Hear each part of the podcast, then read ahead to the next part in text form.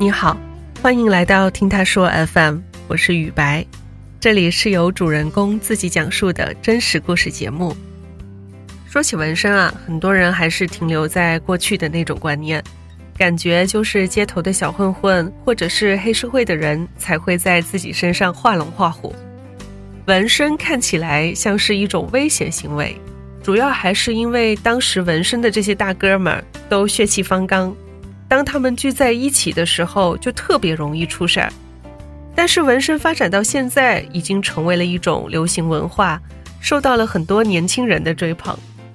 本期故事的讲述者陶薇薇就是其中一个，她还将自己的爱好变成了事业。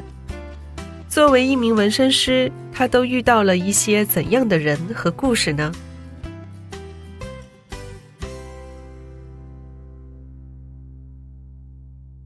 是陶薇薇，一名在北京的纹身师。我有一家自己的工作室，在二零一六年一月一号成立的。我之前是在一家公司做文员，轻松又无聊，然后薪水也少。后来我就想做一些别的。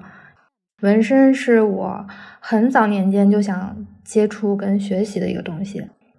我最早的纹身可能是上大学的时候纹的吧。那个时候看到朋友在纹身，看他很轻松的样子，我说真的不疼吗？他说可以忍。然后我就让纹身师也给我纹了一个小小的图案。小时候，蔡依林的胳膊上有一个像图腾一样的东西，哇，我就觉得好帅。因为那个时候纹身的人也很少，然后我就挑了一个类似的纹身图案，然后也放在了我的大臂上。非常紧张，第一次纹身的时候，我是闭着眼睛等纹身师的针扎入我皮肤的那一刻到来。就是一直就啊还不来还不来，马上要开始了，然后哎扎上了之后就觉得啊不过如此嘛，只是这个疼痛而已。我第一次给人纹身的时候，那是我的一个朋友给了我纹身机，他让我可以在他身上试一试，在他身上试了试之后，我说哎挺简单，然后 我就慢慢的给我周围的朋友开始。今天给这个人纹一个小图案，明天给那人纹一个小图案，时间长了就有一个野心，说我也想做大一点的图案。我跟我妈妈讲说我要去学纹身，我觉得她内心的 OS 应该是，嗯，挺好吧。我还要跟我爸爸说，我想给你包一条手臂或者是一条小腿。我父亲是个运动员，他那个身材比例啊什么的。肌肉线条还不错，他可能想让自己更帅一点吧。我们俩还讨论了很久，到底是纹在胳膊上好看，还是纹在腿上更帅一点。但其实他就想一想，你也不给我搞一点止疼的这种措施，我真的好像不太能行。很难得自己的爱好家里人也支持，但是纹身毕竟是一件比较私密的事情。陶薇薇刚开始在家里做纹身的时候。就有一名陌生的男子找上门来，提出了一个让他匪夷所思的要求。有一次，有一个陌生的男生上门，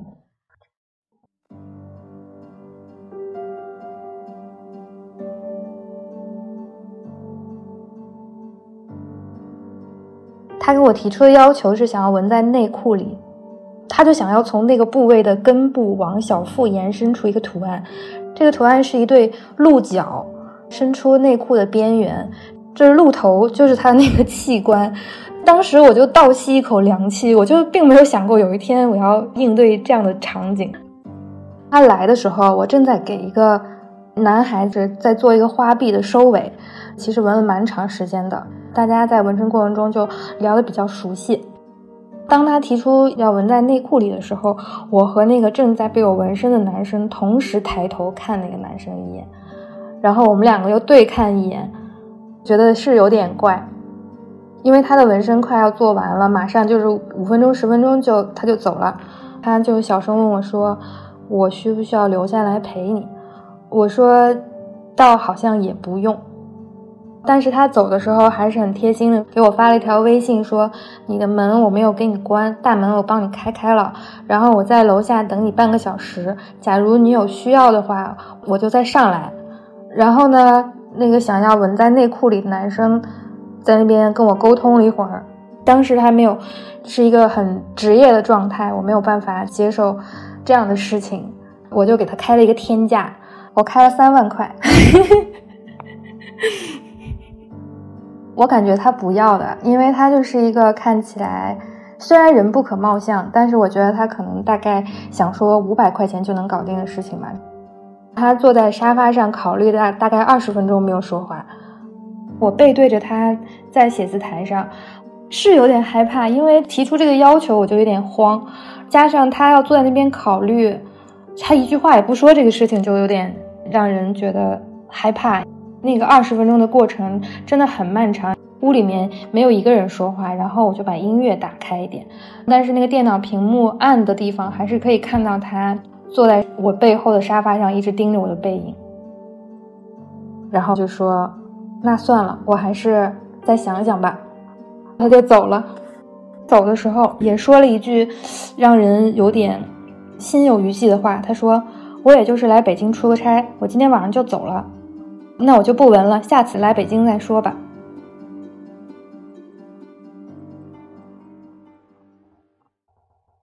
后来就是因为这件事情，我就觉得我是需要有一个专门工作的地方，不要牵扯到我自己的生活里面来。所以在几个月之后，就是把工作室这件事情给做起来了。一般现在像我们工作室遇到这种特殊需求的，大家会。有点像你去医院看病，就是你不会挑男大夫或者女大夫，你要动这个手术或做这项检查，你就要找专业的人员去。所以性别是很其次的东西，要对口就行。所以千万不要在网上找到一个觉得哇这个纹身图片可真好看，然后我就拿去找一个我认为价格是我接受范围的随便一个纹身师给你纹，这样就是对自己特别不负责。我们也能接到很多。类似这样的纹坏了的图，然后让我们修改的，很多情况下都修改不过来。很多年前，我纹两个猫，有网上的一个人找到我说：“哎，这个猫很好看，你能不能把稿子给我？”我说：“这个两个猫嘛，是这个女孩子家自己养的两个猫，你要把它纹在你的身上，可能也没有什么意义吧。”然后他就不太高兴，他就。不跟我继续聊下去了，然后隔了大概也就一个多礼拜，他给我发了一张照片，说我拿着你的这个图去找了一个纹身师纹，结果他给我纹成这样子，你看有了救吗？我真的也是救不过来了。黑白的纹身可以一点一点洗淡，但是彩色的纹身洗起来非常困难，他那个就应该永远就是那样了。在很多年轻人看来，纹身就是一种自我表达，又酷又性感。当然了，还有独特的纪念意义。陶薇薇在帮客户做纹身的时候，就听到了很多令人心疼的故事。在我很早年间学习纹身的过程中，这个事情我到现在都记得。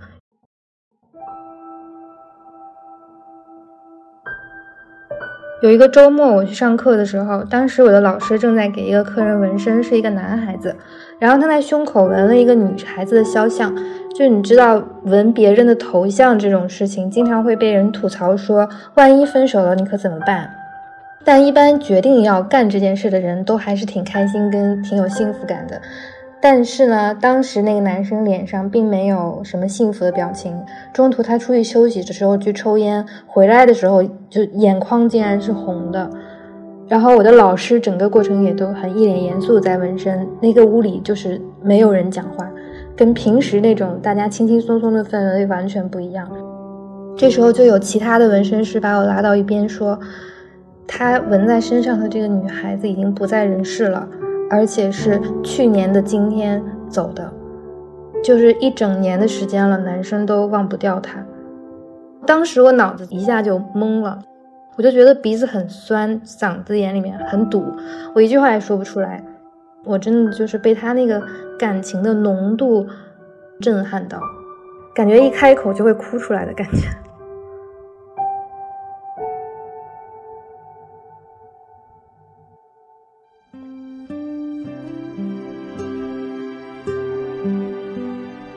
有一个来纹狗狗头像的女孩子，她纹的这个狗狗看起来是那种品种也不是很明确的大型犬，就是整个头是黑色的，但是穿插长了很多白色的杂乱分布的那种毛发。然后狗的主人呢是一个常年生活在北美的女孩子，在做电影行业的工作。这个狗狗是别人弃养后她接手的，带回家的时候大概狗狗已经有十岁左右的样子了。这个岁数被抛弃，真的就是一件很让人愤恨的事情。然后女生接手它以后，就对它非常疼爱，狗狗又重新对人类信任起来。它实际上是一个非常听话懂事的狗狗。后来他们之间就变成了很好的朋友。这个女生只要在家里，无论走到任何地方，这狗狗都会跟在它旁边，然后卧在它旁边。不巧的是，在疫情期间的时候，这个女孩子的母亲在国内身体状况突然就不好了，她就想了各种办法，能在回国的第一时间回到北京来陪家人。但是她的狗狗就交给。她加拿大的男友在照料，但意外的事情又发生了，就是当她回到北京以后，那边又传来消息说她的狗狗也快不行了，但是她也无能为力，就没有办法分身去顾两边，他就真的是很难过吧，就以一个纹身的这样一个方式来想念一下他在那边遭受病痛的那只狗狗，他当时就给了我一张照片。他也没有吐舌头，他就是直愣愣的看着镜头，然后我们就确定了这张照片就纹在身上。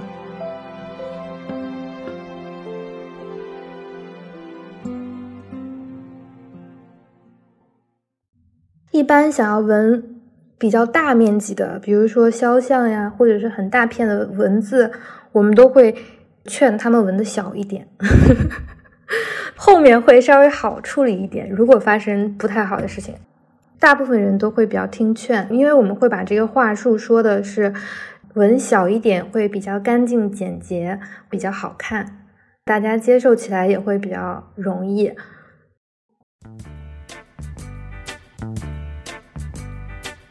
疫情之前是一对中年人，大概四十五到五十五岁之间的样子。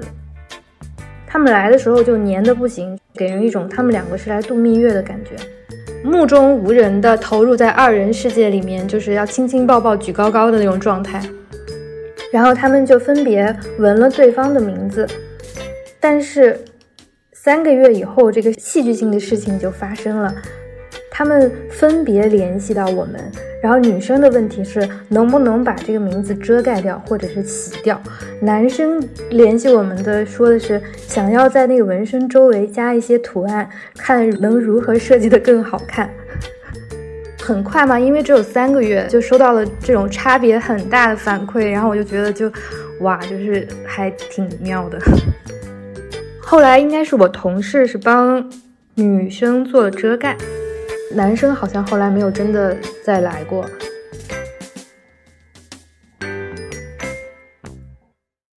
尽管很多人都想做纹身，但是又不敢，主要原因呢就是怕疼。纹身它是一个表皮的痛，它有点像你拿一个小刀或者是比较尖的中性笔，然后在皮肤上划过去的感觉。对一条胳膊来讲，大臂的外侧。是整条胳膊最不太疼的位置，然后大臂的内侧，特别是靠近腋下的部分，纹的时候好像一把刀直接刻在你的骨头上一样，真的是很难忍的。大部分情况下的疼痛都是可以忍受的，但是也有极小一部分人，他们的忍痛能力非常差，他们就会经常在一个小时、两个小时之后就受不了，然后就落跑了。是一个还挺有名气的。一个厨子，他自己开了一家料理店，然后他饱含热情的来纹身，那个图案就是一个花胸，就整个铺满胸前的一个花体字，看起来也很帅的那种。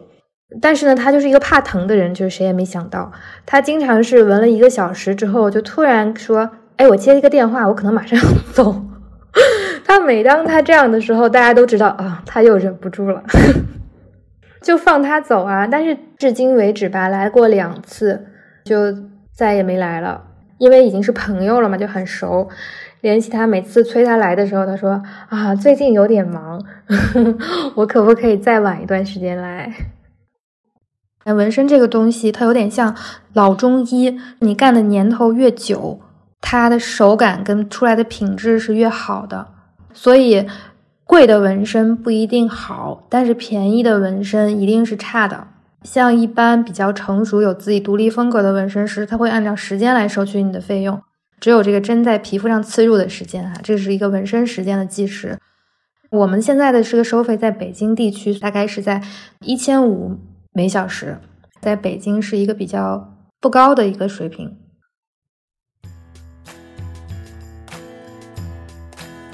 纹身现在其实算一种流行文化了吧？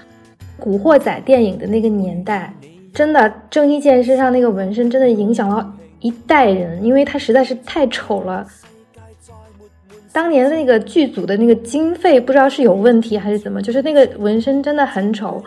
然后结果他人又很帅，导致他就变成了一个标志，就是这个就是帅的。然后就很多人要纹这种东西，其实它并不是一个好看的存在。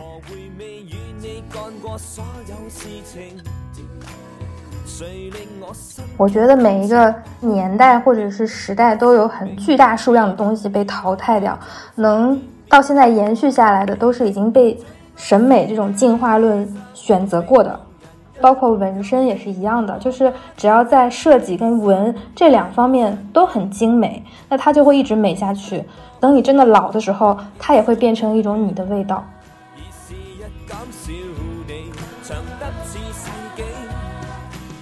你身上有纹身吗？你的纹身又有些什么样的意义呢？欢迎在我们的评论区留言。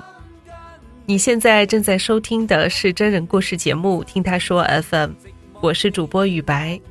如果你想分享你的故事，或是倾诉你的困惑，请跟我们联系。愿你的每个心声都有人倾听，每个故事都有回音。